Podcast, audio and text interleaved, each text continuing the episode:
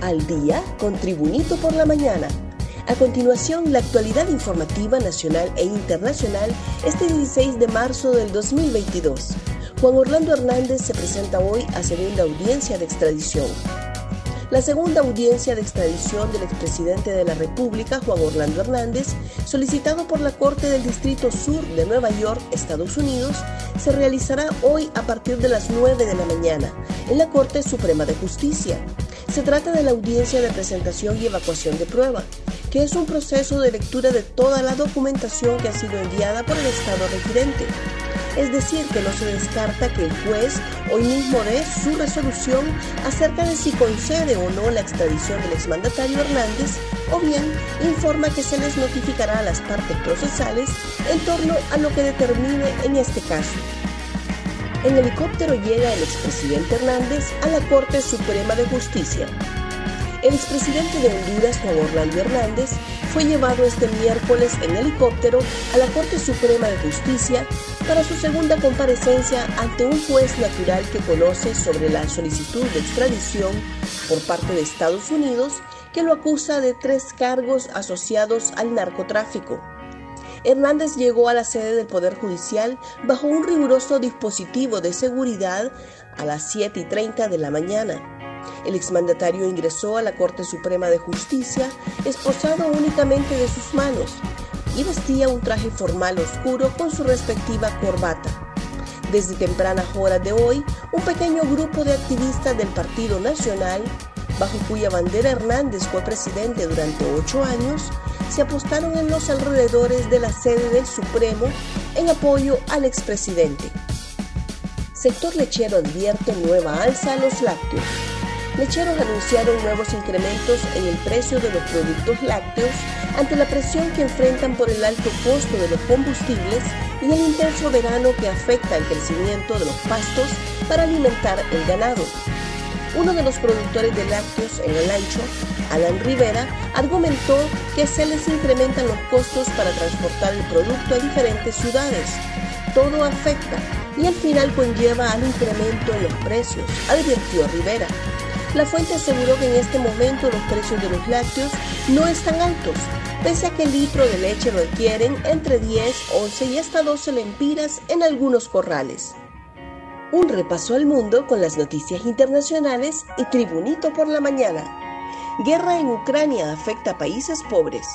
El secretario general de las Naciones Unidas, Antonio Guterres, advirtió que la guerra de Rusia en Ucrania sostiene una espada de Damocles sobre la economía global, particularmente sobre los países pobres en desarrollo que lidian con el pronunciado aumento en los precios de alimentos, combustibles y fertilizantes y que ven cómo bombardean su despensa. Guterres dijo a los reporteros que Rusia y Ucrania representan más de la mitad del suministro mundial de aceite de girasol y alrededor del 30% del trigo del mundo, y que los precios de los granos ya han superado a los del comienzo de la primavera árabe y a los de las revueltas de 2007 y 2008. Álvaro Uribe se culpa por la derrota en las elecciones legislativas. El expresidente colombiano Álvaro Uribe se culpó el martes por los malos resultados que tuvo su partido, el Centro Democrático, en las elecciones legislativas del pasado domingo, en las que perdió 21 escaños, 5 en el Senado y 16 en la Cámara de Representantes. Tenemos que ser muy delicados en este momento de la vida democrática de la patria, expresó Uribe. Disminuimos muchas curules. El principal responsable soy yo, por mi afectación a la reputación, dijo el expresidente que gobernó Colombia entre el 2002 y 2010 en una reunión en la que convocó al Centro Democrático para discutir los resultados electorales. Eriksen regresa a la selección danesa nueve meses después de su paro cardíaco. La estrella del fútbol danés, Christian Eriksen, realiza su regreso a la selección nacional cerca de nueve meses después de su dramático paro cardíaco en pleno partido durante la Eurocopa, anunció este martes la Federación del país escandinavo.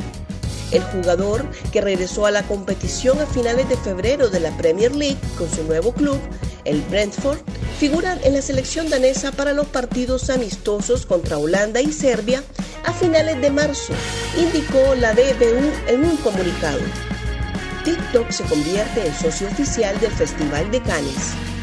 TikTok anunció este martes que será socio oficial en la 75 edición del Festival de Cine de Cannes, un acuerdo que une la red social de microvideos con el certamen cinematográfico más famoso del mundo. TikTok trabajará promoviendo el talento y la creatividad de las obras presentadas durante este emblemático evento cultural a su comunidad de más de mil millones de usuarios en todo el mundo, señaló la compañía china en un comunicado. Más noticias nacionales con Tribunito por la mañana. Barril de agua en Tegucigalpa sube 50 lempiras. En los barrios y colonias marginales de la capital ya comienzan a vender hasta por 100 lempiras el barril de agua, ya que según los vendedores de líquido vital, el aumento en los combustibles habría impactado en el precio del acarreo que realizan por medio de camiones cisterna. En el Distrito Central, numerosos barrios y colonias carecen de conexión al sistema del Servicio Autónomo Nacional de Acueductos y Alcantarillados, por lo que durante todo el año los pobladores de esas zonas compran agua a los vendedores de camiones cisterna a unos 50 lempiras. Sin embargo, ahora le aplicaron un aumento de 50 lempiras más, por lo que los capitalinos deben comprar el barril de agua a 100 lempiras o más, supuestamente por el verano faltan 32 órdenes de captura de extraditables por ejecutar.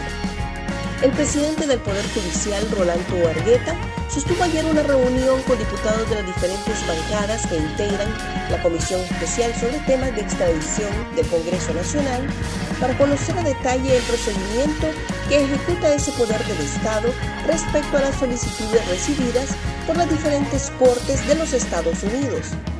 En tal sentido, a los diputados Ramón Barrios, Silvia Ayala, Maribel Espinosa, Mauricio Villeda y David Manaiza se les proporcionó un informe en el cual se detalló que son alrededor de 97 solicitudes de extradición por parte de la justicia de los Estados Unidos por delitos relacionados al narcotráfico que ha recibido el Poder Judicial. Gracias por tu atención. Tribunito por la Mañana te invita a estar atento a su próximo boletín informativo.